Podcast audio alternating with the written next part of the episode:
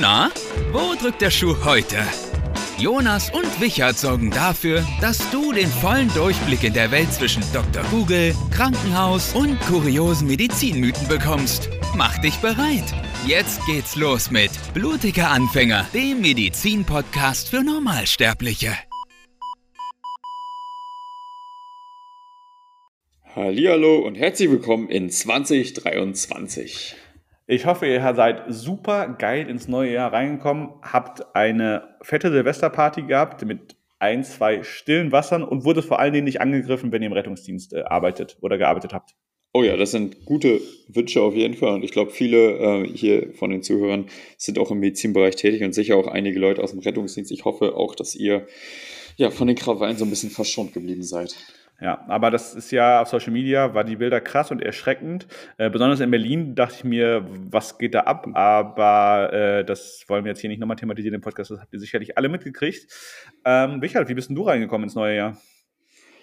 Ja, ich sag mal so, ähm, ich habe ja hier hm, das Nachbargebäude von meinem Haus ist ja noch ein bisschen höher als mein Gebäude. Es hat sieben Etagen, da kann man auch so, ich komme da mit meinem Schlüssel auch hoch auf die Dachterrasse.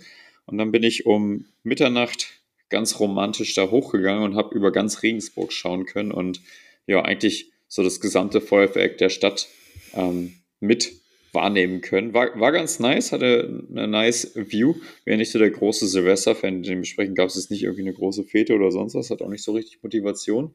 Aber so ein ganz entspannter Abend und dann um 0 Uhr oben war trotzdem ganz nice und äh, dann war ich auch recht früh schlafen. Wie sah es bei dir aus? Finde ich aber voll sympathisch, weil da, boah, ohne dass ich das weiß oder ohne dass wir darüber geredet haben, haben wir, erinnern wir uns schon an ein paar Sachen, ne? weil ich bin auch nicht so der größte Silvester-Fan. Ich verstehe auch nicht, wie Leute da hunderte von Euros jedes Jahr für ausgeben können. Ja. Ähm, äh, aber ich habe äh, einfach nur beim Kollegen zu Hause ähm, gefeiert, also bei, bei eigentlich so meinem besten Freund mit. Äh, ganz entspannt, auch ohne Feuerwerk, muss ich sagen. Also ich habe nichts selber gekauft. Äh, Feuerwerk dann, also der hat eine Penthouse-Wohnung. Äh, Feuerwerk dann äh, vom Penthouse angeguckt, das sah halt ganz nice aus, weil du halt oben bist, logisch. Ja, klar. Äh, das hat aber hat mir auch gereicht. Also ich hatte jetzt nicht das Bedürfnis, dass ich irgendwie sagen musste, boah, ich muss jetzt unbedingt nochmal irgendwie in einen Club gehen oder ähm, irgendwo anders hin, sondern das, damit war vollkommen zufrieden und ich war um zwei Uhr im Bett. Ja, voll. Weil, weißt du, dann 1. Januar und man hat auch direkt was vom Tag und ist nicht direkt der erste Tag so im Arsch. ja, ich muss auch einmal kurz hier nochmal auf Anfang Januar eingehen, denn äh, das, äh, der Januar ging am 2.1., was ja ein Montag war, ganz passend, schon direkt mit Arbeit los, denn dieses, habe ich ja hier einmal kurz erzählt, das Social Media Projekt für ein Krankenhaus ist gestartet und ähm, ohne dann darauf eingehen zu wollen, habe ich gepostet, wer äh, mein Arbeitgeber dabei sein wird. Und ich habe richtig viele Hassnachrichten gekriegt. Ach wirklich? Haben so viele Leute ja. schlechte Erfahrungen gemacht oder was? Nee, aber ich muss ein bisschen grinsen. Also ich muss ein bisschen grinsen und du wirst, ich, ich lese jetzt hier nicht vor, weil das soll jetzt kein, äh, ich möchte jetzt keinen Shitstorm anfangen. Ähm, aber du wirst es vielleicht ein bisschen nachvollziehen können. Es, man muss die Sachen auseinanderziehen. Denn es waren hauptsächlich Nachrichten aus der Pflege, die scheinbar, es ist halt ein Konzern, der gehören mhm. zehn Kliniken zu, meinetwegen zehn Kliniken, fünf Pflegeheime, keine Ahnung. Auf jeden Fall ein bisschen mehr. Ja? Und wir wissen ja alle, wie so Konzernarbeit ist. Die zahlen vielleicht nicht das beste Geld und äh, haben manchmal einen schlechten Ruf. Und äh, mir, ich, ich habe diesen Namen der Gruppe noch nie vorher gehört. Ich kannte die nicht. Die sind in Essen, also hier nebenan in Bochum. Ähm, und dann äh, habe ich aber wirklich, äh, wie kannst du deine Seele für die verkaufen, bla bla, solche oh. Nachrichten. Ja, aber ist mir alles, also das ist mir egal, weil diese Leute sehen das halt nicht. Die sehen halt nicht, dass die Chance dahinter, Klinik-Content geil auf Social Media zu machen und so dafür zu sorgen, dass generell andere Krankenhäuser, Kliniken, Medizinbetriebe, Gesundheitsbetriebe sehen, dass das funktioniert und dass das halt auch, auch in dem Bereich funktioniert, das ist ja das, weswegen ich es machen möchte. Das ist mhm. ja was mhm. ganz anderes. Ich arbeite da weder als Arzt noch arbeite ich da als Pflegekraft noch behandle ich einen Patienten. Ja. So, ne? Ähm, und dementsprechend würde ich so eine Chance immer wahrnehmen in der Branche. Und das ist halt, also ich nichts, wo ich diskutieren kann, weil ich bin nicht Angestellter, ich kenne niemanden, der angestellt ist und vielleicht sind die Bedingungen nicht die besten, aber trotzdem ist das eine Chance, die man sich nicht entgehen lassen sollte. So, das ist meine. Ne? Und, und einfach generell, ich glaube, dass ich habe hab ich so hab geschrieben, ich glaube, dass das halt die Gesamtmedizinbranche weiterbringen kann, wenn das geil wird. Wenn, wenn ich es scheiße mache, dann nicht, aber wenn es gut wird, dann schon. Ja klar, wir sind ja beide so Verfechter von auch mal über den Tellerrand herausschauen und äh, Klinikalltag ein bisschen modernisieren und da gehört das natürlich dazu und das ist ja eine sehr geile ja, Möglichkeit, aber ich war, selber dran zu arbeiten. Ich war überrascht, ich war überrascht dass das so äh, äh, negativ aufgefasst wurde. Ne? Also mhm. äh, ähm, der Gewinnmaximierung stand da im Vordergrund als negativer Aspekt, aber ich weiß gar nicht, welche Klinik nicht darauf arbeiten ja. muss 2022, äh, 23, denn ähm, dieses rote Zahlen, schwarze Zahlen-Ding ist ja bekannt und ich glaube, du bist auch irgendwie ein bisschen gezwungen, darauf zu arbeiten. Ach, natürlich. Ein Krankenhaus ist ein Business, das ist doch kein Geheimnis. Ja. Und klar, es geht, geht, darum, in erster Stelle Menschen zu retten, aber ein Krankenhaus kann nicht existieren, wenn es keinen Profit macht. Das ist ganz klar. Nee. Und da ist es natürlich auch wichtig, in allen Bereichen zu versuchen, das auszubauen. Ja, und dazu muss ich einmal kurz sagen, natürlich, äh, jeder, der, also ich habe nur ein, eine Person hat geschrieben, äh, Personal wird entlassen und äh, die stellen dich bei Social Media an, ja, aber garantiert nicht, weil sie deine Arbeit geil finden, sondern weil sie ihr Image aufpolieren möchten. Und da muss ich einmal kurz richtig stellen, dass ähm, natürlich Öffentlichkeitsarbeit, und das ist es, nicht vom Personalschlüssel bezahlt wird. Ne? Also selbst wenn sie das Geld, wenn sie das Geld nicht in mich stecken würden, würden sie es in Plakatwerbung stecken oder in Zeitungswerbung oder in TV-Werbung, aber sie würden es nicht in Personal stecken. Mhm. So, das verstehen die Leute dann auch nicht. Ja. Naja, hatte nicht jeder so äh, Einblicke direkt. Ne? Das nee, ist das ist, auch nicht, das ist auch nicht schlimm, aber ich war überrascht. Also deswegen, das ist auch, ich, ich habe es auch einfach nur ganz sachlich argumentiert. Und äh, also ich glaube, wenn ich halt persönliche Erfahrungen mache mit einer Klinik und da arbeite oder gearbeitet habe, oder dann sehe ich das auch anders. Ne? Hm. Ja, klar. Ja, also so viel dazu. Ähm, es soll aber um was ganz anderes gehen heute. Es soll heute darum gehen, um ein Thema, was ich gestern mitgekriegt habe, das sehr polarisiert. Richard, die Notaufnahmen in Deutschland platzen aus allen Nähten. Äh, wir wollten gestern eine Notaufnahme drehen, das äh, ging nicht, weil die einfach so überfüllt Ach, krass, war, auch ja. bis spät abends. Ja, wir haben, wir haben dann in der, in der, in der Ambulanz gedreht, die Behandlungszimmer sehen ja genau gleich aus. ja, ich habe den Ausblick gesehen, das lässt sich ja schon mal machen. Ne? Das war ein Patientenzimmer. Wow. Das war ein Patientenzimmer über ganz crazy. Düsseldorf. Und das war, warte, das war irgendwie fünfte Etage, Tagesklinik. Es war keine Privatstation, die ist noch drei Etagen höher. Wow. Ja, richtig. Also die, nice. Zimmer, die Zimmer sahen noch nicht geil aus, aber der Ausblick war halt geil, ne? weil, die, weil, das, weil die Klinik halt in einem guten Spot gebaut wurde in Düsseldorf, ja. sagen wir es mal so. So. Ähm, auf jeden Fall, wir konnten nicht in der Notaufnahme drehen, weil natürlich Patienten gehen vor, ja. Also es ist wichtiger, Sorry, Patienten wir haben Aufnahmestopp, wir machen gerade ein paar private Film, Films. Ja, unter anderem haben wir mal wieder eine Flachwitz-Wasserschlacht gemacht. Äh, Entschuldigung, da spucken sich gerade Leute an, wir können äh, äh, warten, warten Sie ein bisschen, ein bisschen länger. Nee. Ähm, aber so habe ich das live mitgekriegt und deswegen möchte ich auf ein Thema eingehen, wo ihr uns auch super viel Feedback gegeben habt und zwar, komm nicht in die Notaufnahme, wenn. Und das ist ein Satz, bei dem ich mich am Anfang sehr schwer getan habe, denn wenn du so ein Video machst oder wenn du so Content machst, komm nicht in die Notaufnahme, wenn. Und das sehen ja hauptsächlich Laien. Ja. Gibt es das Risiko, dass Leute, die wirklich was haben, sich abgeschreckt fühlen und denken, sie dürfen nicht mehr in eine Notaufnahme kommen? Mhm, Das ist Schwachsinn. Haben wir, ne? aber es gibt leider sehr viele Menschen, die die Notaufnahme als allgemeine Arztzentrum für alles sehen. Und das ist sie nicht. Und das wird sie nicht sein. Und das kann sie 2023 definitiv bei dem Mangel nicht leisten. Ja. Ja, so. auf jeden Fall. Und deswegen, ich, ich will dich zuerst fragen, weil ich habe ja einen Sticker gemacht und ich habe ganz viele Antworten gekriegt. Ähm, Wichert, komm nicht in die Notaufnahme, wenn. Was wäre deine erste Antwort? Die, die erste Antwort ist ja der Klassiker, so Rückenschmerzen seit sechs Wochen. Ja. Also das ist so das allererste, was mir wirklich einfällt. Passiert oft genug immer noch. Ne? Also ja, ja. Ischias, ganz klar, Lendenwirbelsäule Bereich, ne? also der klassische Büroarbeitsrückenschmerz in Deutschland. Ähm, ja, ab in die Notaufnahme, 23 Uhr, wird nicht besser. Fällt dir nach sechs Wochen auf, weil vielleicht kannst du nicht schlafen heute, ausnahmsweise mal. Ja. So. Und da tun mir die ärztlichen Kollegen super leid, die dann, ja, das erste Mal natürlich, die, also, die gucken sich das hier an, die untersuchen das auch, ne, im Zweifel, ja, ich weiß nicht, wie weit man da Bildgebung macht oder nicht bei dieser, bei, bei, diesen, bei dieser Anamnese wahrscheinlich eher nicht so viel.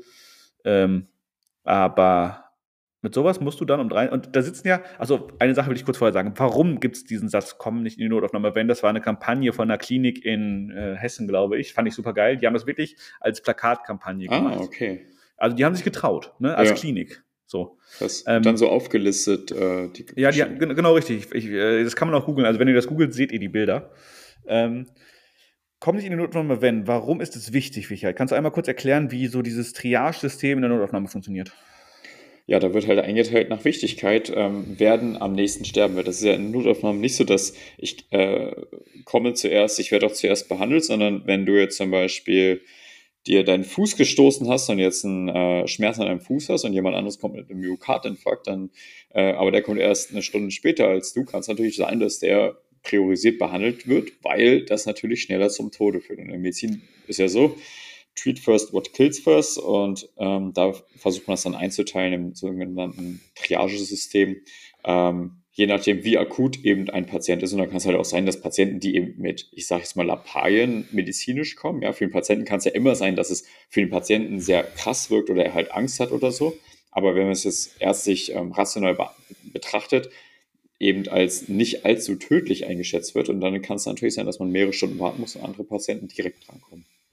Ja, genau. Und das ist ganz wichtig. Äh, ich weiß gar nicht, ob dieses Triage-System in allen Notaufnahmen gleich funktioniert. Also du, die werden ja nach, nach Farben eingeteilt, rot, grün, blau oder so, oder rot, gelb, grün.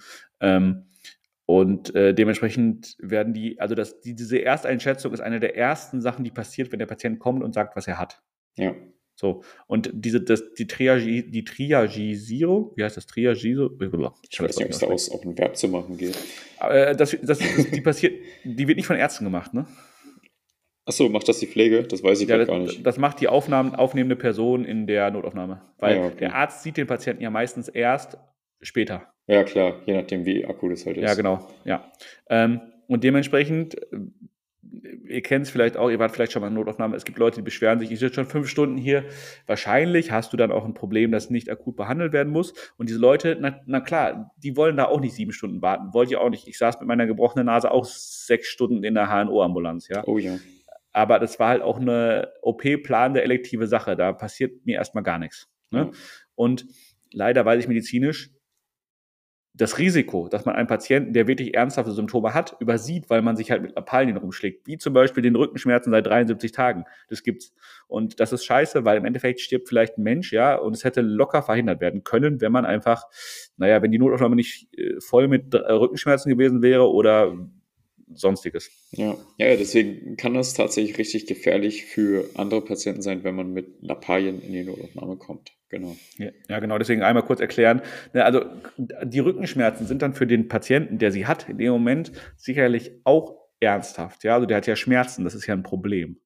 Ja. Man kann ja nicht sagen, Digga, was hast du, geh nach Hause, chill mal. Also, ja, ne, aber es ist halt nicht so relevant, dass es um 23 Uhr in einer Notaufnahme behandelt werden muss. Das genau.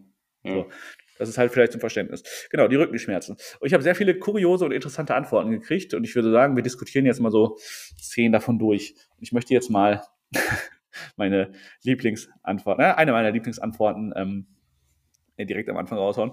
Komm nicht in die Notaufnahme, wenn du zu viel Arztserien geguckt hast und hoffst, dass das Personal genauso gut aussieht wie bei Scrubs und Grey's Anatomy. Schwierig, ja, ganz schwierig. Vor allem mussten sich ja irgendwie dann einen Grund einfallen lassen, um in die Notaufnahme zu kommen. Müssen wir irgendwas erfinden, wahrscheinlich. Ähm, aber ja, um einen Crush zu finden, ist die Notaufnahme wahrscheinlich nicht der richtige Ort und sollte keine Indikation sein, in die Notaufnahme zu gehen. Genau, sollte keine Indikation. Das müssen wir nicht lange diskutieren. Ne? ähm, komm nicht in die Notaufnahme, wenn du zu lange auf einen Termin beim Facharzt warten musst. Mm, ja, auch ganz schwierig. Ich glaube, das ist so einer der Punkte, der wirklich die Ärzte oder allgemein das Medizinpersonal am meisten abfuckt. Vor allem, wenn der Patient das dann auch wirklich so sagt, so, hey, ja, Sie haben ja nichts Akutes, warum gehen Sie nicht zum Facharzt? Ja, ich hatte keine Lust, acht Wochen auf einen Termin zu warten. Und spätestens dann ist das äh, Patienten-Medizinpersonal-Verhältnis ähm, äh, leicht angeknackst. Aber was ich mich halt frage, im Endeffekt es ist halt auch nicht ganz so einfach, weil ich, wir haben ja dieses Video gedreht und haben wir mit reingenommen, ich habe mich trotzdem kurz gefragt, sagen wir mal, wir machen, wir machen das Hautarztbeispiel, ne? Mhm. Weil das ist so der Klassiker. Haut. Wenn du nicht privat versichert bist, wartest du ewig für einen Hautarzt. Mhm. Ja. Ähm, und du hast wirklich ein, äh, was für eine Erkrankung nehmen wir denn mal? Du hast wirklich weil man weiß, eine Hautkrebs wirklich. Mhm. Ne? Und du machst deswegen, du, hast eine, du siehst eine Stelle, die sieht komisch aus, du machst einen Termin bei deinem Hautarzt. Und der ist erst im, wir, wir gehen mal von Tag heute aus, der ist erst im Mai. Ja. Das heißt, dass dieser Krebs würde ja vier Monate weiter fortschreiten, nur mhm. weil das System in Deutschland so ist. Ist es dann nicht eine legitime Indikation, damit vorher in eine Not, also damit wirklich das von einem Arzt vorher anzugucken lassen? Könnte man meinen, aber auf der anderen Seite, in der Notaufnahme sind halt meistens, je nachdem, was für eine Notaufnahme man geht, entweder unfallchirurgisch oder internistisch und die sind keine Hautspezialisten. Und ganz ehrlich, wenn ich jetzt eine Notaufnahme Dienst hätte und da kommt jemand mit einem Hautkrebs, der vielleicht nicht mal ganz scheinbar ist, ja, man mit einem geübten Auge vielleicht erst erkennt, dann würde ich das wahrscheinlich auch nicht erkennen und da ist dem Patienten dann auch nicht geholfen. Am Ende sagt noch den Dermatermin beim Facharzt ab. Also ist halt auch schwierig. Ja? Also ich glaube, zum Hausarzt kann man auf jeden Fall auch deswegen gehen und das schon mal vorab abchecken lassen. Und gegebenenfalls kann man darüber dann schnell einen Termin kriegen, beziehungsweise wenn man dann sagt, hey, der Hausarzt sagt, hier ist äh, wirklich was Malignes, äh, wir sollten uns mal beeilen, dass es dann auch geht. Aber in der Notaufnahme kann es halt auch sein, dass man sagt, ja, weiß ich nicht, gehen Sie zum Hausarzt, ich erkenne da nichts. Ja, genau, das ist schon, das, das wollte ich von dir einmal hören, denn ähm, Hautkrebs, also vier Monate länger ist halt scheiße, aber eine Krebsart, also ein Krebsleiden, ist keine akute Krankheit. Ja. Weil es ist halt eine Scheißkrankheit. Lebensbedrohlich, genau. Genau, das mein, also das, das ist mit akut gemeint. Deswegen hat sie eigentlich auch in der Notaufnahme nichts zu suchen. Ja, richtig. Also der, der, der Hautkrebs, der ja, das auch sowieso, genau, ja.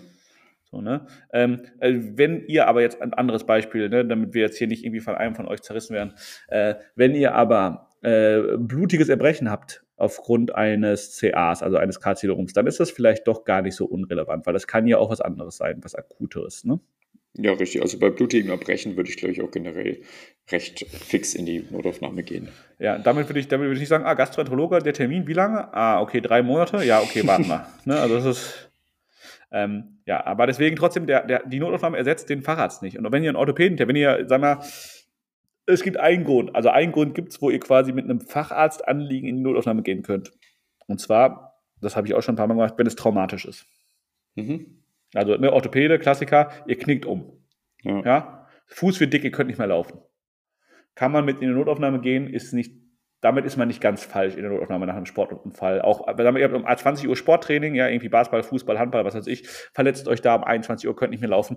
Ja, ist okay klar. damit in Notaufnahme. Ist, ist, ist okay. ist Also, jetzt nicht lebensbedrohlich, aber es kann halt OP-Indikationen haben. Genau, es kann auch sein, dass es wirklich relativ schnell op- operiert werden muss, wenn es nicht nur der Bänder, also in Anführungsstrichen nicht nur der Bänderriss ist, sondern wenn dabei gleichzeitig auch der Knochen gebrochen ist. Ja, das Ja. weiß man ja nicht. Ne? Genau. Ähm, und dem, dementsprechend bei sowas bitte schon in die Notaufnahme gehen. Wenn ihr aber Knieschmerzen habt, ja, ohne traumatische Vorer äh, Vorereignis, dann nicht in die Notaufnahme gehen. Ja.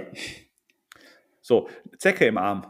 ja, auch schwierig, damit in die Notaufnahme zu gehen. Ich glaube nicht, dass die Zecke einen jetzt innerhalb der nächsten Stunden umbringt. Aber man kann doch von der Zecke äh, ganz viele schlimme Erkrankungen kriegen. Auch das ist richtig, aber ich denke, wenn man dann kurzfristig zum Hausarzt geht und sie da Bruchsinn äh, entfernen lässt, ist auch noch ausreichend versorgt und wenn man vorsorglich gegen FSME geimpft ist, Genau, danke, das notfalls wollte ich bei hören. einem Erythema migrans noch eine Antibiose bekommt, ist man auch recht gut versorgt beim Hausarzt. Das wollte ich hören. Genau. Ähm, nächster Punkt. Wenn du wäre, geh nicht in die Notaufnahme, wenn du während der Öffnungszeiten des Hausarztes arbeiten musst. auch schwierig. Ich glaube sogar, man kriegt von der Arbeit frei, wenn man einen Arzttermin hat oder wenn man zum Arzt muss. Und wenn man zum Hausarzt geht, hat man ja irgendwas. Also wenn es jetzt nur um Rezepte abholen geht, die kann man sich, soweit ich weiß, auch zuschicken lassen. Ähm, Da bin ich nicht so informiert, aber bestimmt. also da ist halt auch schwierig so, ne? Wenn man krank ist, ist man krank. Und wenn man denkt, man muss zum Arzt, dann muss man zum Arzt. Und das muss man eigentlich auch dann mit der Arbeit abklären. Äh, also auch schwierig dann zu sagen, ich gehe krank arbeiten und dann in die Notaufnahme, weil ich nicht zum Arzt konnte, weil ich arbeiten muss. Ja, aber ich meine, krank ist krank und äh, ärztliche Termine sind halt auch wichtig, ne? Und dann, also muss man mit der Arbeit abklären, richtig, wie du es gesagt hast. Ja. Ähm, Und äh, geh- dazu sorry. vielleicht noch, wenn man dann äh, zur Arbeit gehen kann, ist es halt auch kein Notfall, bei dem man irgendwie in den nächsten Stunden sterben könnte. Weshalb auch da wieder die Notaufnahme, ganz egal von den Öffnungszeiten, nicht der richtige Ansprechpartner ist. Ja, definitiv. Ähm, weiter geht's. Geh nicht in die Notaufnahme, wenn du einfach deinen Hausarzt nicht magst. Das kann ich allerdings verstehen, ja, aber da ist vielleicht besser, dann den Haus Hausarzt zu wechseln, beziehungsweise zu schauen, ähm, ob man das Verhältnis mit dem Hausarzt verbessern kann, beziehungsweise ob er einem überhaupt weiterhilft. Ja, ich meine, selbst wenn man ihn nicht mag, wenn er trotzdem ein guter Arzt ist und irgendwie einen äh, gut versorgt über die Jahre, dann ist es ja nicht schlimm, aber Hausarzt Ja, aber wechseln steht ja stopp, stopp, stopp, stopp. Eine Sache habe ich auch in meiner ähm, medizinischen Laufbahn gelernt. Es ist schon wichtig, wie sehr das sympathische, also wie, wie sympathisch dir dein Arzt ist, was das Vertrauensverhältnis angeht. Ne? Ja, ja, das, das auf jeden Fall. Deswegen, ähm, wie gesagt, im Notfall Hausarzt wechseln, aber in Notaufnahme, glaub mir, wenn du sagst, ja, ich mag meinen Hausarzt nicht, deswegen bin ich jetzt hier wegen einem Schnupfen, äh, da wird das Verhältnis nicht das Beste sein. Nee, nee, definitiv nicht. Also äh, ich wollte damit nicht sagen, dass das ein Grund ist, sondern ihr könnt halt auch euren Hausarzt wechseln. Das ist, glaube ich, das Sinnvollste. Also, Ja. ne? Und trotzdem darf man nicht vergessen, Sympathie ist schön und gut, aber Ärzte haben auch eine Aufgabe und das ist halt Arzt sein. Und wenn ihr den Hausarzt von einem guten zu einem schlechteren wechselt, nur weil der netter ist, äh, ich würde medizinische Kompetenz über Sympathiepunkte setzen, persönlich. Ja, klar, auf jeden Fall. Also der Hausarzt soll jetzt nicht der beste Freund sein oder ein Kumpel. Klar, es ist hilfreich, wenn man ein gutes Verhältnis hat und halt auch ein bisschen reden kann, aber letztendlich geht es halt darum, medizinisch versorgt zu werden und das steht an erster Stelle. Ja, so weiter geht's. Geh nicht zum Hausarzt, äh, geh, toll, jetzt habe ich. Geh nicht in die Notaufnahme, wenn du eine Grippe hast. Ja, ist jetzt, da, da ist tatsächlich ähm, die Frage, wie stark sind die Symptome, weil Grippe kann natürlich auch bei älteren Patienten, wenn es eine richtige Grippe ist, äh, tödlich enden. Mhm. Ähm, wenn es jetzt ein junger Mensch ist, der ein bisschen Fieber hat, äh, 38 Grad und ein bisschen äh, Schüttelfrost, ein bisschen ähm, Gelenkschmerzen, ja gut, da ist die Notaufnahme nicht der richtige äh, Ansprechpartner, da kann man da auch nicht viel machen. Da kann man dann entweder zu Hause aussitzen, Paracetamol nehmen oder zum Hausarzt gehen. Yes. Wenn ich das mal kurz überlege, ähm, was ich hatte, ich hatte ja einen grippalen Infekt. Ich hatte keine Grippe, weil ich glaube nicht, dass ich eine echte Influenza hatte, so schlecht ging es mir nicht, aber einen grippalen Infekt. Ne? Ich hatte ähm, Schnupfen, Halsschmerzen, meine Stimme war weg, ähm, bisschen generell allgemeines Unwohlsein, ja. Ähm, wenn ich sowas, wenn ich mit sowas in die Notaufnahme gehen würde, dann Leute, auf, ist, was sollen die machen? Das ist halt die Frage. Die Frage ist doch immer, können die euch helfen? Nein, können die nicht. Also was sollen die machen? Die können euch sagen, nehmen sie, haben sie schon was genommen an Medikamenten? Ja, nein. Wenn, wenn, wenn du Nein sagst, dann können sie sagen, nehmen sie was an Medikamenten. Und wenn ja. du Ja sagst, sagen sie, dann kurieren sie sich mal ein bisschen ja, aus. Richtig, viel trinken, äh, tschüss. Und jetzt kommt, jetzt kommt der krasse Satz, ja, den viele nicht wissen. Eine Notaufnahme hat nicht die Möglichkeit, euch krank zu schreiben. Ja, stimmt, da geht, es dann auch weiter zum, zum Hausarzt. Genau, also so. die, die Notaufnahme kann euch nicht für die nächsten drei Tage krank schreiben. Die kann euch, also der Arzt im Krankenhaus kann euch ausstellen, dass ihr da wart, ja, also im Krankenhaus. Ja. Aber krank schreiben kann er nicht. Das heißt, wenn du einfach dahin gehst und quasi die Krankschreibung haben möchtest, weil du keinen Bock hast, zum Hausarzt zu gehen und dich dahin zu setzen, dann sagt der, sagt der Arzt in der Notaufnahme, ja, dann gehen Sie damit, müssen Sie bitte für die Krankschreibung zum Hausarzt gehen. Das heißt, du bist quasi doppelt unterwegs. Ja, auch nicht optimal.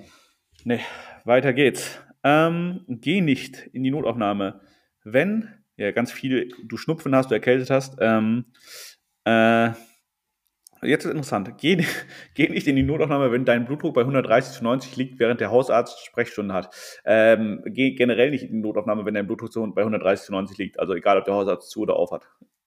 Ja, es äh, weiß nicht, 130 zu 90 ist, glaube ich, für viele so ein Ding, wo sie gerne sein würden. Ähm, Aber ich, also ich verstehe auch nicht, äh, kennen wir die aktuellen ähm, Werte für, es ändert sich ja andauernd in Deutschland. Also erst generell erstmal, was Bluthochdruck angeht, äh, die Definition ist in den USA und Deutschland anders. In Amerika hat man schneller Bluthochdruck als in Deutschland. Ich glaube, Deutschland ist, äh, wenn du keine Vorerkrankung und kein Diabetes hast, ab 140. Mhm. Genau. Und in Amerika ist entweder ab 135 oder 130, das weiß ich nicht. Das heißt, ein 130 zu 90er wäre kein richtiger Bluthochdruck. 90 ist per Definition ist es zu hoch, der äh, diastolische Druck, aber 100, in Deutschland haben wir, sind wir bei 140, meine ich. Ja. Es sei denn, das wurde jetzt wieder geändert, zu Ende 2022. Ne? Ähm, aber auch da wüsste ich nicht, also 130 zu 90, sagen wir mal, es wäre 140 zu 90, also es wäre definitiv. Das ist kein Notfall, ja. Was soll passieren? Also, wenn, wenn nicht alle deine Gefäße komplett zu sind, dann passiert da nichts. Ja, richtig. Also Blutdruck kann gefährlich sein, aber dann geht es halt eher um eine hypertone Krise. Also stopp, stopp, stopp. Entschuldigung, es geht noch weiter. Und du sonst keine weiteren Beschwerden, wie zum Beispiel Dyspnoe hast. Steht ja. da. Ja. Ja. Okay. Naja, ja. naja, sind wir uns eh einig. Also ist jetzt kein Druck. Jetzt, jetzt interessant einer. Geh nicht in die Notaufnahme, wenn du Dysurie oder Hodenschmerzen seit zwei Wochen hast. Ähm, hier einmal ein Punkt, wenn ihr Hodenschmerzen habt, die akut auftreten, tut mir einen Gefallen und geht mal bitte in die Notaufnahme, denn es kann eine Torsion sein, gerade bei jüngeren Menschen und da hast du halt nur ein enges Zeitfenster, wenn du das verstreichen lässt, dann ist der Hoden futsch. Ja, richtig, das ist echt blöd. Also Hodenschmerzen sind eine Indikation für eine Notaufnahme, definitiv. Ja. Mhm. Wenn sie seit zwei Wochen bestehen, hat diese Person recht, ist es wahrscheinlich sowieso zu spät. Ja, also das heißt, wenn du seit zwei Wochen gleich starke Hodenschmerzen hast, dann ist der Hoden kaputt, weil die Blutversorgung, also eine Torsion ist ja eine Dreh und der Hoden verdreht sich ja und dadurch wird die Blutversorgung abgekappt. Ja. Ne? Äh, und der, ich meine, es sind sechs oder acht Stunden, die man hat als Zeitfenster. Ähm, ja, sechs Stunden, das heißt dementsprechend ne, zwei Wochen rechnen wir mal kurz, ist, da ist nichts mehr Stunden. zu holen. Ja. ja. Ähm, deswegen bei Hodenschmerzen bitte in die Notaufnahme gehen. Akute Hodenschmerzen, ähm, ja. Akute Hodenschmerzen. Chronisch kann es auch einfach eine ja, Stresskrankheit genau. oder sonst was sein. Ja, und da, also chronisch ist, ich wollte gerade sagen, chronisch ist nicht akut. Ja, also, das ist der weiseste Satz heute. Ist weise, aber, aber chronisch kann halt auch der Urologe machen. Ja, ne? richtig. Ähm, geh nicht in die Notaufnahme, wenn du eine Zweitmeinung hören möchtest. Auch schwierig. Vor allem, äh, da haben wir das gleiche Problem mit dem Derma-Zeug. Ähm, es sind halt bestimmte Fachärzte bzw. Ärzte in Ausbildung, die jetzt, was weiß ich, wenn man jetzt zum Beispiel eine Zweitmeinung für einen Hautausschlag haben möchte oder für einen Muttermal, sind die Chirurgen in der ähm, chirurgischen Notfallambulanz eventuell auch nicht die richtigen Ansprechpartner. Nee, das heißt, die Zweitmeinung ist wahrscheinlich sogar jetzt keine Shots feiert gegen die ärztlichen Kollegen, die in Notaufnahmen sich jeden Tag den Gluteus abarbeiten. Ähm, aber die fachliche Kompetenz des niedergelassenen Arztes ist wahrscheinlich höher. Ja, davon ist auszugehen. Also lieber zu einem anderen Facharzt, wenn ihr eine Zweitmeinung wollt, ja. aber nicht in die Notaufnahme. Also wenn du abends in die Notaufnahme gehst, sagen wir mal so um 22.30 Uhr, wirst du keinen Facharzt antreffen. Nee, schwierig. Außer du hast wirklich einen Notfall. Ja, aber der, genau, aber der Oberarzt hat ja Hunter, äh, Hunter, Hintergrunddienst. Ja. Das heißt, er ist selber quasi nicht an der Front unten, nur wenn er gerufen wird. Ne? Ähm, und der, der, da steht ein Assistenzarzt, der im ersten, zweiten, dritten, vierten Jahr ist, was weiß ich, aber auf jeden Fall noch nicht äh, seine Facharztausbildung abgelegt hat. Ja, so, richtig. Ne?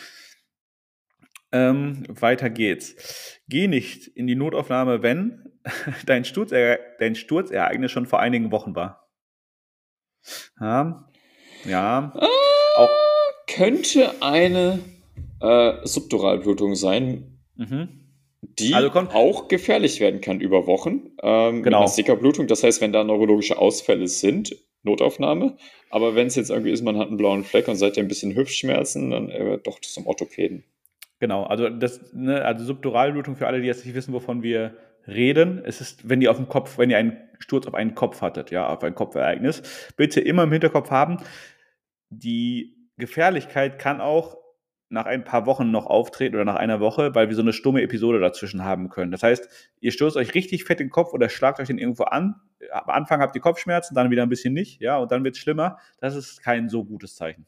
Ja, richtig. So. Also wenn dann irgendwie Schwindel auftritt, Sehstörungen, Taubheitsgefühle oder sonst was, dann kann man schon mal in Notaufnahme gehen. Äh, genau. Dann, aber so bei, bei so, wenn ihr zum Beispiel aufs Knie, auf die Hüfte oder so gefallen seid, dann ähm, vor zwei Wochen und jetzt Schmerzen habt, dann einfach zum Orthopäden gehen, denn es wird keine Open-Book-Fraktur sein, wenn ihr schon durch die Gegend lauft. ja, wenn ihr laufen könnt, ist meistens eine genau. Fraktur unwahrscheinlich. Äh, ne, also hier doppeln sich ganz viele Sachen, wenn du zum Hausarzt gehen könntest, bla bla bla, das lese ich nicht alles nochmal vor. Äh, wenn du seit drei Wochen Schmerzen im Fuß hast, ne, auch das ist ja das gleiche, was wir gerade besprochen haben. Ähm, wenn, wenn, du, geh nicht in die Notflamme, wenn du einfach unbedingt mal mit Blaulicht fahren willst. ja, du musst ja erstmal einen Notarzt rufen, äh, Rettungswagen rufen. Ja, aber du kommst die müssen ja dich mitnehmen. Ja, die müssen dich mitnehmen, aber die würden dich dann in eine Notaufnahme bringen. Ja. So. Aber es ist halt, äh, da muss, da muss man sagen, das ist, da müsst ihr euch schon sehr gut schauspielen können. Ah, also du musst, es müssen die Brustschmerzen sein und die würden ja trotzdem ein EKG mobiles EKG machen. Würde ich doch ja. äh, Kopfschmerzen, Zerstörungskopfschmerz oder so sagen. Ja, und mit, und mit, Stur, äh, mit ähm, Sturzereignis oder Kopf angehauen vorher. Ja, oder bei, ja. ich war auf dem Klo, hab gedrückt und auf einmal geht's richtig heftig los, Übelkeit abbrechen. Jetzt gerade kein oh, Abbrechen, aber so. Der ist gut. Vernichtungskopfschmerz kann nichts machen. Der ist gut. Dann geht also, äh, es auf jeden Fall schnell in die Notaufnahme. Wir gehen hier sehr stark.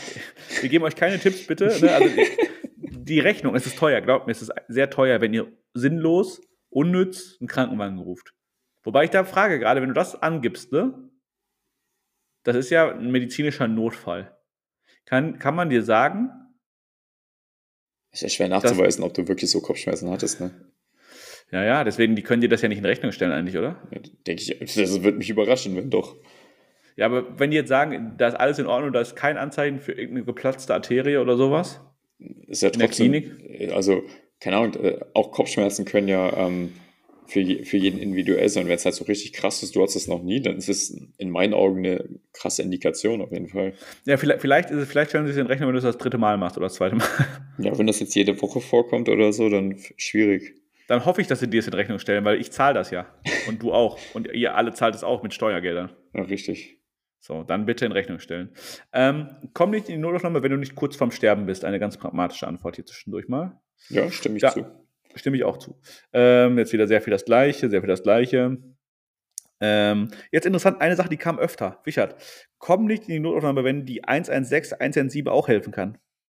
Ja, das ist ja der ärztliche Notdienst. Ähm, den man meistens auch, wenn es jetzt kein akuter lebensbedrohlicher Fall ist, erstmal konsultieren kann. Kanntest du die Nummer 116117? Mhm. Die glaubst du, glaubst du die Community kennt die? Wir haben eine Medizin-Community, also ich denke, ein Großteil kennt die Nummer, aber viele Menschen kennen sie nicht. Aber ich habe es damals während Covid kennengelernt tatsächlich. Da wurde gesagt, erstmal die Nummer wählen, bevor man irgendwas anderes macht. Mhm. Ich, kannte, ich, kannte die bis, ich kannte die bis zu diesem Sticker nicht. Hm, nö. Also ich habe die, Krass. ich musste gest, ich musste nachgucken, was es ist, weil das kam jetzt echt ein paar Mal, diese Antwort kam bestimmt zehnmal und ich dachte mir, hä, Mhm. haben die, wollten die alle 112 rufen? Das passt, macht, macht ja gar keinen Sinn. Aber nein, 116, 117. Könnt ihr euch merken. Ja. Ähm, komm nicht in die Notaufnahme, wenn du deinen Finger gestoßen hast. Aus, außer der ist fast ab oder so. Jetzt mal eine Sache, die interessanter ist, weil da können wir noch mal kurz drüber diskutieren. Komm nicht in die Notaufnahme, wenn du Bauchschmerzen seit 20 Tagen hast. So, 20 Tage ist natürlich lang. Ja, kommt auf die Bauchschmerzen drauf an. Ne? Wenn es jetzt Ja. Bauchschmerzen ein bisschen Durchfall ist, ist das eine. Wenn es Bauchschmerzen ist, du kommst halt zehn Tage nicht mehr auf die Toilette und kannst Genau, dich nicht dann- mehr bewegen, ist was anderes. Es kann halt, das Problem ist halt, dass wir hier von einem ähm, Darmverschluss, ne? Es kann, kann ja ein Darmverschluss sein. So. Ja. Aber boah, 20 Tage ist halt schon trotzdem auch dafür lang, ne? ja, für ist ja Tumor und dann auf einmal ein Ilius. So, jetzt mal kurz einmal bitte erklären, Richard, was ist der Unterschied zwischen Ilius und Ilium? Ilium ist ein Teil vom Darm und Ilius ist ein Darmverschluss.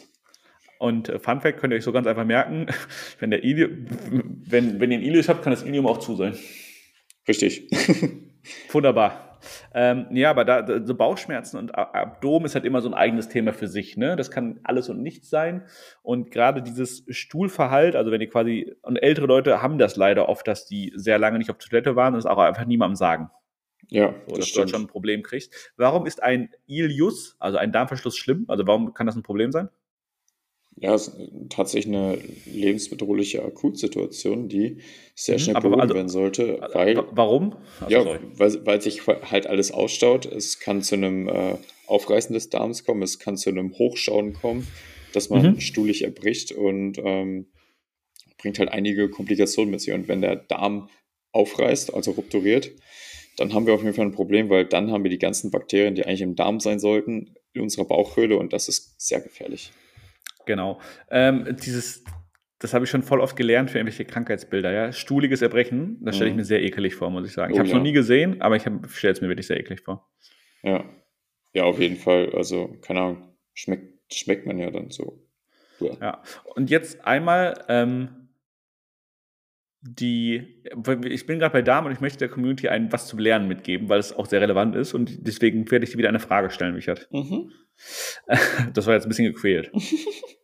Der Druck Ähm, ist da, wie immer. Der Druck ist da. Ja, ist aber eine einfache Frage eigentlich. Als, du bist ja Arzt. Ne? Man darf, du bist ja Arzt. Ich kann Ja, dir die. Fragen stellen. Ich bin auch Student. Du musst die beantworten. können. Richtig, ich bin hier der Experte, eindeutig. Du bist der Experte, genau. Ähm, äh, Blut. Also stuhliges Erbrechen hat mich zu Blut im Stuhl geführt, weil das ja auch, äh, ne, ist auch der Klassiker, ja. Hm. So.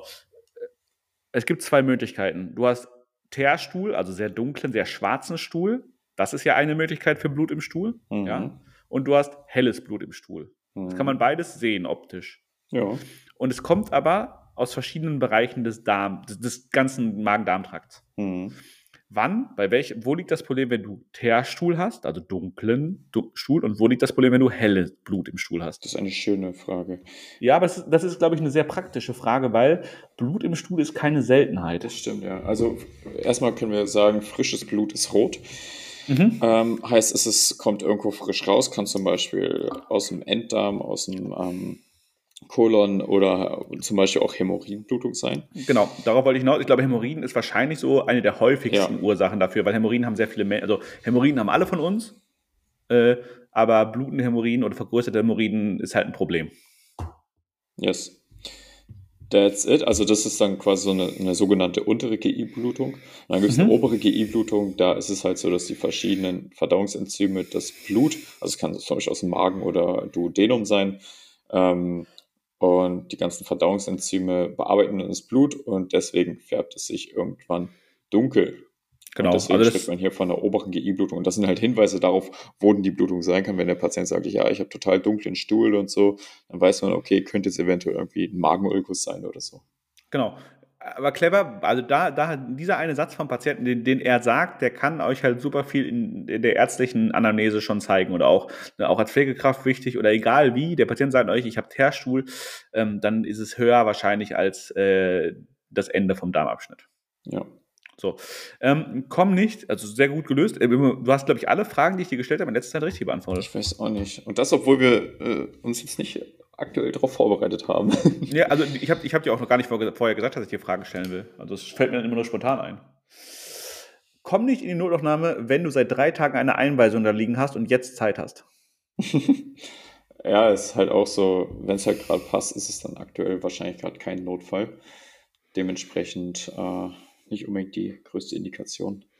Eine Sache steht hier auch noch, die habe ich auch nicht mit reingenommen. Komm nicht in die Notaufnahme, wenn du 40 Grad Fieber hast und es noch nicht versucht hast, mit Paracetamol zu sinken. 40 Grad Fieber beim Erwachsenen ist trotzdem immer so eine Sache. Ja, Ähm, klar, ich verstehe den Ansatz, ne? erstmal selber fiebersenkende Mittel, aber auch, also beim Kind ist 40 Grad Fieber, haben die andauernd. Also ja, das öfter vor. häufiger, ja. Häufiger. Beim Erwachsenen sind 40 Grad Fieber gar nicht mehr so cool, muss man leider sagen, weil der geht anders damit um als der Kinderkörper. Ja, 40 ist da schon grenzwertig. Und auch 40 Paracetamol ist jetzt nicht für jeden geeignet. Genau. Und sollte es auch nicht so das Wundermittel sein, wenn man akut Hochfieber hat. Ja, vor allen Dingen dann, sagen wir mal, das Problem ist ja, wenn du 40 Grad Fieber hast und dann nimmst du erstmal Paracetamol, dann geht es vielleicht auf 39,5 runter, dann geht es aber wieder dann in der Nacht auf 40,5 hoch. Ja, weiß ich nicht, mit über 40 Grad Fieber länger anhaltend äh, und mehrfach gemessen, äh, also im, im zeitlichen Abstand würde ich in eine Notaufnahme gehen doch. Ja, ist auch die Frage, was die Ursache ist, was so hohes Fieber verursacht. Das sind ja meistens dann doch Erkrankungen, die halt auch irgendwie schwerer sind, wo es dann Mhm. halt auch sinnvoll sein kann, die therapieren zu lassen. Genau, also es ist halt nicht, es ist halt nicht also deswegen habe ich es mit reingenommen in diese, diese Podcast-Folge, weil es keine ganz eindeutig, also es ist kein absolutes No-Go, sagen wir es mal so. Ja. 40 Grad Fieber ist auch so eine, ist, zählt das schon als Red Flag, Richard? 40 Grad Fieber zu haben oder damit in die Notaufnahme zu gehen. Nee, 40 Grad Fieber zu haben. Ist es schon so eine Zahl, wo man sagen würde, würdest du 41 als Red Flag zählen oder was würdest du nehmen? Ähm, ja, also ich finde so ab 42 finde ich die Person dann irgendwie komisch. Ja, aber 42 ist schon kritisch. Ja, das ist schon Okay. kritisch, ja. Ja, Also kri- 42, äh, könnt ihr euch merken, 42 Grad Fieber ist kritisch und 42 ist Schwangerschaftswoche. Äh, Um bei der Zahl zu bleiben, ist auch kritisch, denn da sterben oft Kinder, wenn die immer noch im, ähm, äh, wenn die immer noch nicht geboren wurden. Besonders kritisch ist 42 Grad Fieber in der 42. Schwangerschaftswoche. Dann sterben vielleicht Mutter und Kind. Das ist noch unschöner. Das wäre doof, ja. Ähm, komm nicht in die, in die Notaufnahme, wenn du eine Blase am Fuß hast. Ja, ich meine, Blasen sind echt unangenehm. Ich hatte letztens eine Blase am Fuß und die war auch wirklich schmerzhaft. Wo kam die her? Ähm, ich hatte Anzugsschuhe an und Anzugsschuhe Ah. verursachen bei mir immer Blasen. Äh, aber es ist definitiv keine Indikation, in die Notaufnahme zu gehen, außer da kommen irgendwie vielleicht Würmer raus, ihr seid septisch, habt eine Blutung, die nicht stillbar Mhm. ist oder sonst was. Ja, wenn da Würmer rauskommen, dann solltet ihr zum Arzt gehen. Ja, Vielleicht, vielleicht auch in die nicht gut. Aber wenn da Würmer rauskommen, dann warst du auch sicherlich lange nicht beim Arzt damit. Ja, Also, ne, da hast du die Blase nicht erst seit gestern. Geil finde ich auch, komm nicht in die Notaufnahme, wenn du Langeweile hast und dein Zuhause einfach nicht schön ist. ja, doch, Klassiker, mal so ein Spaziergang und dann sieht man eine Notaufnahme und denkt sich so, ach komm, mal ein bisschen plaudern, gucken, was da Ja. so abgeht. Apropos, we weißt du, was der Klassiker ist? Ältere Leute kommen wegen Einsamkeit in die Notaufnahme. Ne? Mhm. Einsamkeit Also- ist ein ganz großes Thema, vor allem in den letzten Jahren. Ja, aber da, jetzt kann ich wieder sagen, komm nicht in die Notaufnahme, wenn du einsam bist, aber das ist halt, also es ist halt auch ein akutes Problem für ältere Menschen dann, ne? Also, es ist natürlich nichts, womit du in die Notaufnahme gehen musst, aber ich verstehe so ein bisschen, wo die Idee herkommt. Ja, also wenn es jetzt Einsamkeit ist, man hat suizidale Gedanken und geht in die psychiatrische Notaufnahme, ist was anderes, als wenn man einfach mit wem reden möchte. Da ist dann eventuell doch das Seelsorgetelefon oder so. Genau, Was das gibt's ja. Also, Ja. das gibt's ja. Man kann Es ja. gibt Leute man, zum und, Reden, ja klar. und die wimmeln dich ja nicht ab und sagen, Digga, äh, Digga sagen die auch wahrscheinlich nicht zu einem Die älteren werden Menschen. wahrscheinlich nicht dicker sagen, ne? Die sagen, Herr, Herr, X, Herr XY, rufen sie an, wenn sie was Ernstes haben. Dann werden Ja. sie nicht machen, ne? Nee, So. werden sie nicht machen. Ähm, komm nicht in die Notaufnahme, wenn deine Fäden gezogen werden müssen. Ja, nee, außer es ist irgendwie vereinbart worden, aber das ist echt unwahrscheinlich, weil das kann meistens der Hausarzt Niemand zieht in der Notaufnahme Fäden. Also es kann, also in der, in der Klinik kann es schon sein, dass ihr, es gibt ja eine Notaufnahme und ähm, Ambulanzen der einzelnen Kliniken. Und es kann sein, wenn du irgendwo operiert wurdest, dass die Ambulanz mit dir einen Termin macht, einen geplanten Termin zum Fädenziehen. Ja. Aber das ist keine Notaufnahme dann. Nee, ist keine Notaufnahme, Äh, komm nicht in die Notaufnahme, wenn du einen Kater hast. ja. Man muss echt ein harter Kater sein, ne? Ja, also ich, ich noch weiter. Alkoholvergiftung Nee, nee, wenn du einen Kater hast und äh, einfach nur eine Infusion kriegen möchtest. Schwierig, ja. Nee, das ist Ja. keine Indikation. Äh, weißt, da, da würde ich einfach raten, sucht dir Freunde, Medizinstudenten, ja, bestellt euch diese äh, Infusionslösung für zu Hause und lasst dem Freund, Freundin die legen. Ja, das ist tatsächlich einfacher. Das ist definitiv einfacher. Komm nicht in die Notaufnahme, wenn du Muskelkater hast, Klammer auf, kein Scherz, öfter passiert, Klammer zu. Ah, ist natürlich die Frage, Muskelkater, wenn Leute das nicht oft haben oder halt extrem doll ist, ist die Frage, ob man nicht denkt, dass es was anderes sein könnte. Was soll es im Bein denn noch so sein, außer, hä? Also, da, da frage ich mich immer, was soll es sein? Muskelkater. Ja, ich weiß nicht, Patienten könnten davon ausgehen, dass es ein Bandscheibenvorfall ist oder so.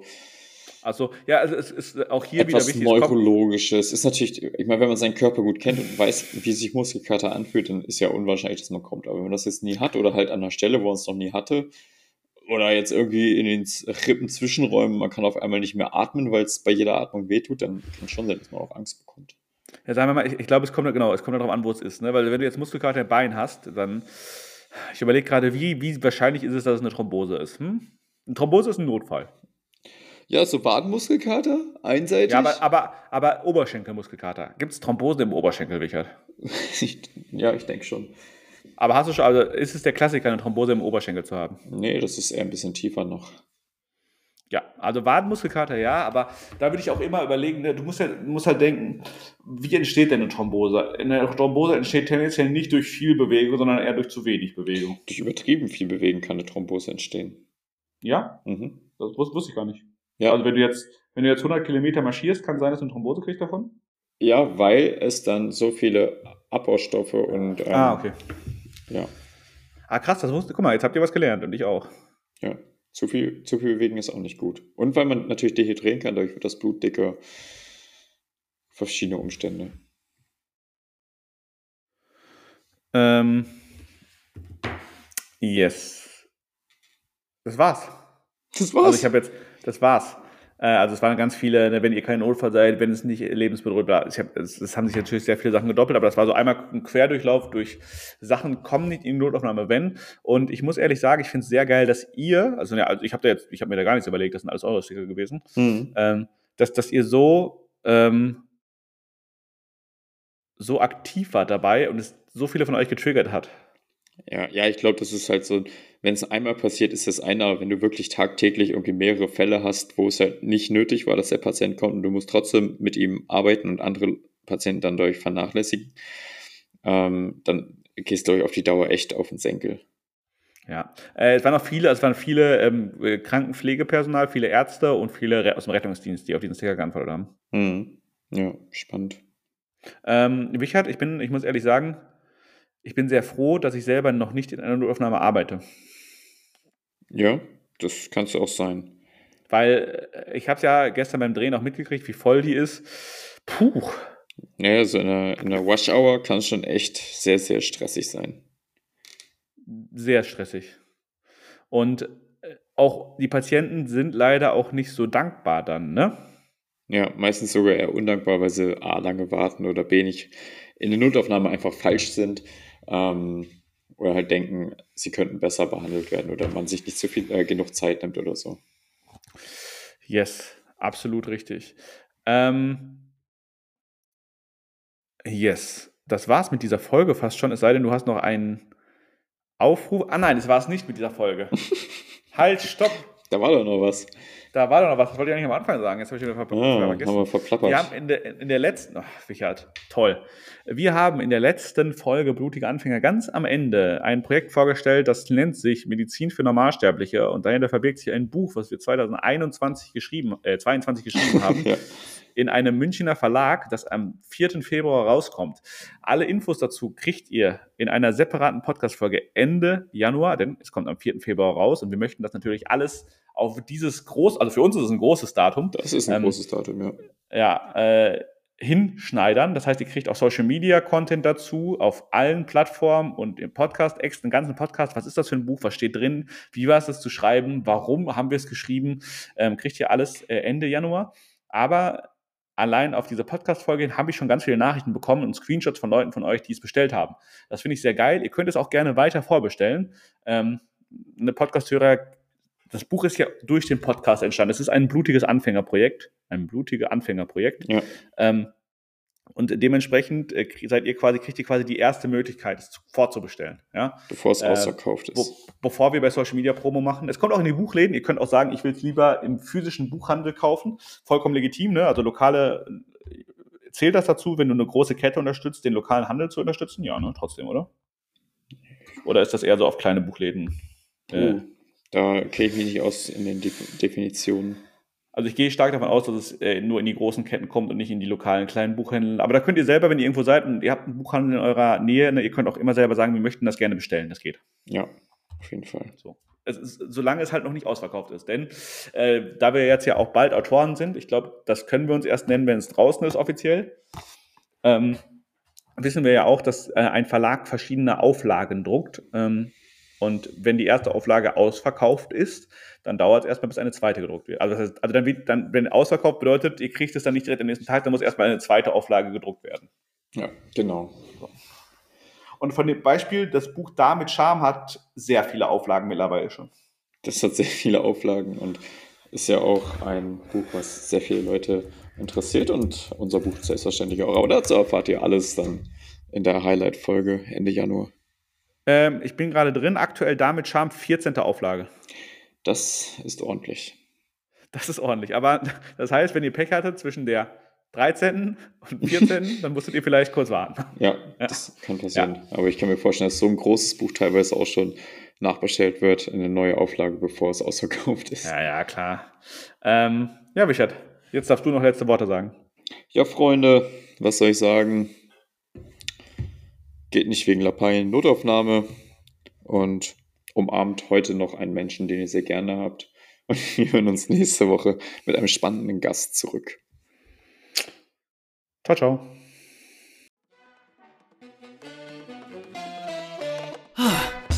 Schade, das war's schon wieder mit Blutige Anfänger. Aber nicht traurig sein. Nächste Woche gibt's wieder kuriose Geschichten aus der Medizinwelt. Gebt dem Podcast gerne ein paar Sterne bei Spotify und Apple Podcasts. Bis nächsten Mittwoch. Ciao!